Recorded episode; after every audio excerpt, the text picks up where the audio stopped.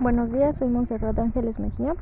Eh, la administración se relaciona con la economía, la psicología, el derecho y la sociología.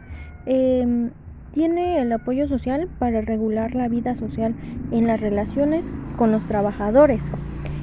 Eh, en el derecho tiene el apoyo derecho porque la empresa actúa por leyes mercantiles, laborales, ecológicos, fiscales o civiles.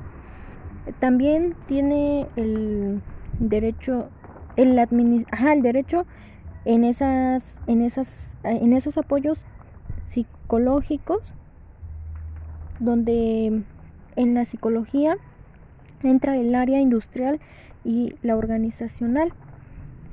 Ahí explica que en la administración la psicología es una rama muy importante porque ya que con ya que con ese método pueden llegar a checar cómo están los trabajadores en la administración.